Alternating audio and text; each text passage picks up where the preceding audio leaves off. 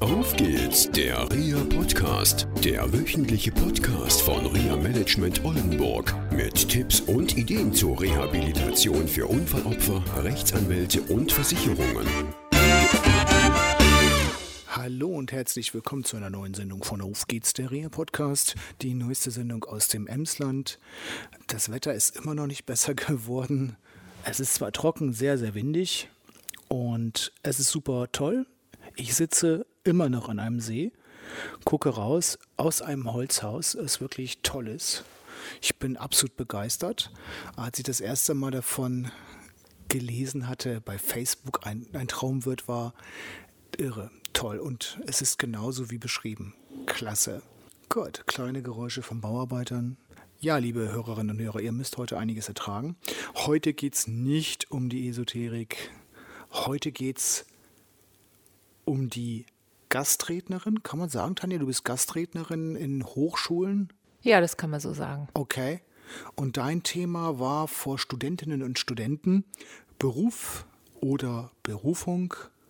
Gibt es einen Traumberuf? Genau. Okay. Also ich kann von mir sagen, nachdem ich mich von meinem alten Arbeitgeber gelöst habe, und ich bin so dankbar dafür, dass ich da nicht mehr hin muss, das darf ich an dieser Stelle mal sagen. Ich habe das auch bei der Begleitung von vielen Klientinnen und Klienten ja, feststellen dürfen, dass Arbeitgeber, Vorgesetzte, Kollegen absolute Hemmnisse sind. Mein Freund Marco hat da viel erlebt. Du hast auch sowas erlebt? Du warst auch mal in der Situation in der ersten gemeinsamen Sendung, hast ja so ein bisschen berichtet von deinem unter anderem BWL-Studium und dann der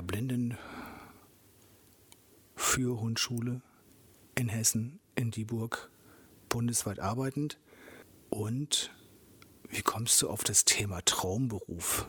Ja, weil es mir damals ja so ging. Im Prinzip, als ich Controllerin war und war in diesem Forschungsinstitut und mir ja, morgens um sechs im Bett das erste Mal bewusst wurde, dass ich diese Arbeit nicht bis zum Ende meines Lebens machen kann, weil ich damit nicht glücklich bin. Stopp, du weißt noch die Uhrzeit und den Ort? Ja. Cool. Ganz genau, weiß ich das noch. Das war für mich das absolute Schlüsselerlebnis. Und was ist dann passiert? Hast du gleich gesagt, okay, ich kündige und ich gehe? Oder wie war es gewesen? Nein, äh, natürlich nicht was ich gemacht habe, ist innerlich gekündigt. Das heißt, zu dem Zeitpunkt war mir schon klar, diese Arbeit werde ich nicht weitermachen. Und für mich gibt es keine Zufälle. Es hat alles einen Grund, wann was im Leben auftaucht.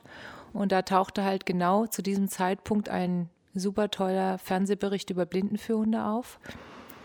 Und ich mochte schon immer Hunde. Ich hatte zwar nie einen, weil es sich nie ergeben hat, aber ich liebte Hunde über alles und dachte, boah, das wäre ja cool und mit dem Hund arbeiten und mit Menschen und was Sinnvolles und den Blinden ein Hilfsmittel an die Hand geben, der sie dann sicher durchs Leben begleitet. Wie schön ist das? Und ich habe einfach der Trainerin zugeschaut, wie sie dem Team hinterherläuft und ich hatte wirklich Tränen der Rührung in den Augen und dachte, das ist, mal sinnvoll, das ist, das ist das, was ich jetzt die nächsten Jahre machen werde.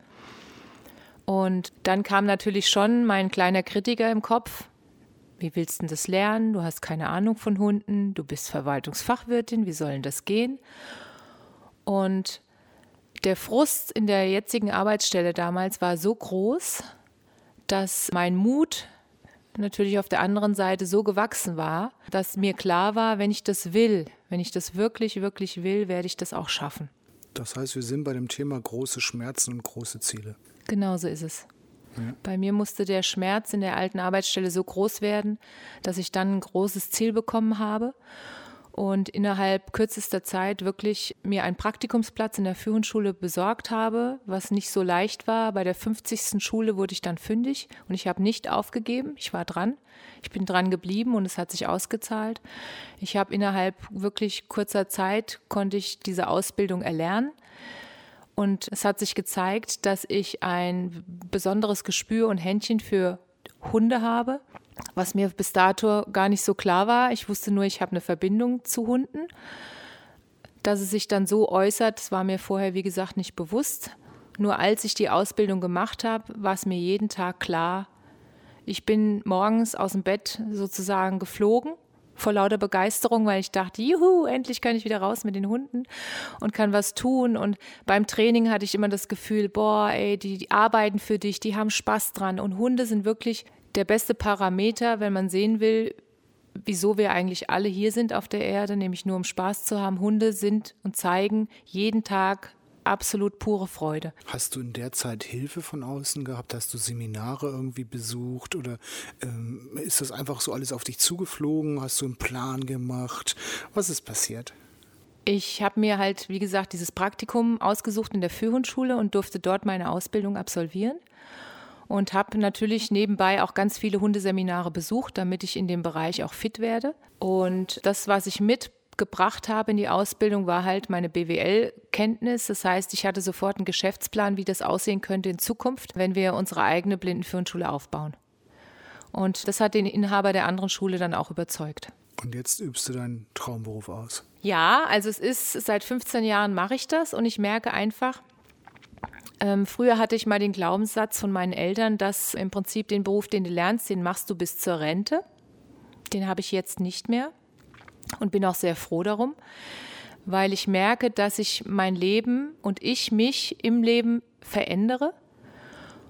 Und ich merke auch jetzt, dass andere Bereiche mich auch interessieren. Ich bilde vermehrt Schulhunde aus für Grundschulen und für weiterführende Schulen. Und merke einfach, dass diese frühe Unterstützung der Kinder in der Schule durch einen Therapie- oder Schulhund so viel bringt, so viel Leichtigkeit in den Schulalltag und auch für die Lehrer so viel mehr Entspannung und so viel mehr ja, Freude auch im Unterricht. Gemeinsame Freude erleben wieder im Unterricht. Und dass der Schwerpunkt sich schon auch verlagert. Nicht nur Hunde, sondern auch andere Berufsfelder? Genau, also neben den Schulhunden habe ich dann auch, als ich mich da intensiv mit beschäftigt habe, auch mit Schülern und den Problemen von Schülern und Schulängsten, kam ich dann mit Reiki in Berührung und habe gemerkt, dass durch Reiki, durch Energiearbeit, da auch nochmal eine Möglichkeit ist, Blockaden zu lösen, wo ich vorher nie gedacht hätte, dass sowas möglich ist. Mein Glaubenssystem früher war auch so, dass es sowas nicht geben kann, dass man im Prinzip nur Hände auflegt und es passiert was. Nur ich bin jetzt wirklich eines anderen belehrt worden, weil durch die Erfahrungen, die ich tagtäglich mache, mit dieser Arbeit, mit Hunden zu arbeiten und auch mit Reiki zu arbeiten und die Veränderungen bei den Kindern sehe, was es ihnen bringt, dass sie einfach wieder im Gleichgewicht sind, dass sie wieder in ihre Mitte kommen und dass auch so Dinge wie ADHS nicht mehr existent sind. Das hat mich dann letztendlich überzeugt. Ja, du hast ja nicht nur eine Profession, die du uns jetzt beschrieben hast, die du ja immer weiterentwickelt hast. Aus Glück heraus kam mehr Glück. Was ich heute hier erlebt habe, ist wirklich stark. Ich erlebe das äh, immer wieder, dass ich in Räumlichkeiten reinkomme und denke, wow, es geht hier ab. Wiebke Hendes ist zum Beispiel so ein Mensch, die ich super schätze, die Sexualberatung macht für Menschen mit Behinderung. Und wenn ich Wiebke besuche und in ihr Büro komme, das ist wirklich wie ein Atomkraftwerk. Also das ist wirklich Energie ohne Ende. Ja, also wenn man auch mit Wiebke spricht, die hat so ganz tolle, eine tolle Stimme und eine Art, mir das beizubringen. Und das auch in, sie hat ja schon mehrere Sendungen mit uns gemacht. Das ist toll. Und du bist jetzt nicht nur im Bereich Hunde unterwegs, Therapiehunde, Kinder und Hunde und Blindenführhunde und auch zu diesem Thema Blindenführhunde. Also du hast zwei Bücher geschrieben. Und da geht es auch um die Ausbildung von Blindenführhunden. Und ähm, das erste Buch heißt Blindenführhunde ausbilden und ist im Kynos Verlag erschienen. Und in dem Buch geht es um den Aufbau einer Blindenführungsschule, die Voraussetzungen, die man mitbringen darf, auch die Ausbildung, wie die Ausbildung funktioniert der Hunde, im Prinzip diese ganze komplette Theorie einer von einem Aufbau von der Blindenführungsschule ist da zusammengefasst. Und dann gibt es noch ein zweites Buch. Genau, das zweite Buch heißt Nicht streicheln, ich arbeite. Da sind die emotionalsten Blindenführhundgeschichten zusammengefasst, die ich erlebt habe. Und das ist bei ePubli verlegt worden. Und das ist mein absolutes Lieblingsbuch, weil ich da diese ganzen Geschichten, die ich wirklich alle wahr erlebt habe mit den Blinden und den Hunden, da aufgeschrieben habe. Und das sind Geschichten zum Weinen, zum Lachen und zum Spaß haben, ja. Und nicht nur für Menschen, die mit blinden Menschen zu tun haben oder selbst betroffen sind, sondern für jeden eine gute Lektüre. Auf jeden Fall, sehr unterhaltsam. Okay, super. Und ich weiß, du hast noch viel beruflich vor. Ähm, wie ist es eigentlich dazu gekommen, dass du in Hannover und auch noch in anderen Städten Vorträge zu diesem Thema hältst? Ja, das hat sich so ergeben, dass ich einfach eine ganz tolle Frau kennengelernt habe, Professor Dr. Kira Klenke. Und sie hat sich so mir natürlich nicht vorgestellt. Sie hat gesagt, hallo, ich bin die Kira. Und als wir uns unterhalten haben, hat sie gemerkt, sie hat Interesse an mir. Ich habe sofort gemerkt, ich habe Interesse an ihr, weil sie eine ganz spannende, tolle Frau ist. Und dann sagte sie zu mir, oh, ich habe ein Buch geschrieben und ich so, oh, ich auch, wollen wir nicht tauschen? Und dann haben wir unsere Bücher ausgetauscht. Sie hat ein ganz tolles Buch geschrieben über leichteres Lernen von Studenten, wie die leichter lernen können. Und dann haben wir die Bücher ausgetauscht und dann war das Seminar auch beendet, wo wir zusammen waren. Und dann bin ich nach Hause gefahren und dann schlage ich das Buch auf und lese auf einmal Professor, Doktor der Mathematik, Kira Klenke und ich so. Uh. Also war ich tief beeindruckt, weil Kira ist so eine aufgeschlossene, offene, wunderbare Frau, die extrem viele Talente hat und die auch lebt und überhaupt kein abgehobenes Wesen hat wegen ihrer Professur. Im Gegenteil, ich durfte ja an ihrer Hochschule dann einen Vortrag halten über Beruf oder Berufung. Und es war einfach so schön zu sehen, wie viel Spaß die Studenten auch mit ihr haben im täglichen Unterricht, weil sie so lebhaft unterrichtet. Mit einem wichtigen Thema, auch leichtes Lernen. Das haben wir ja auch immer wieder bei Schülerinnen und Schülern, die ein Thema mit Lernen haben, wo es dann manchmal nicht so funktioniert. Ich denke, dieses Buch werden wir auch noch mit auf unsere Homepage aufnehmen. Sehr gerne. Okay, vielen Dank für dieses tolle Gespräch im Emsland. Ich hoffe, ich komme jetzt gut zurück nach Oldenburg. Bis dann. Tschüss. Danke. Tschüss.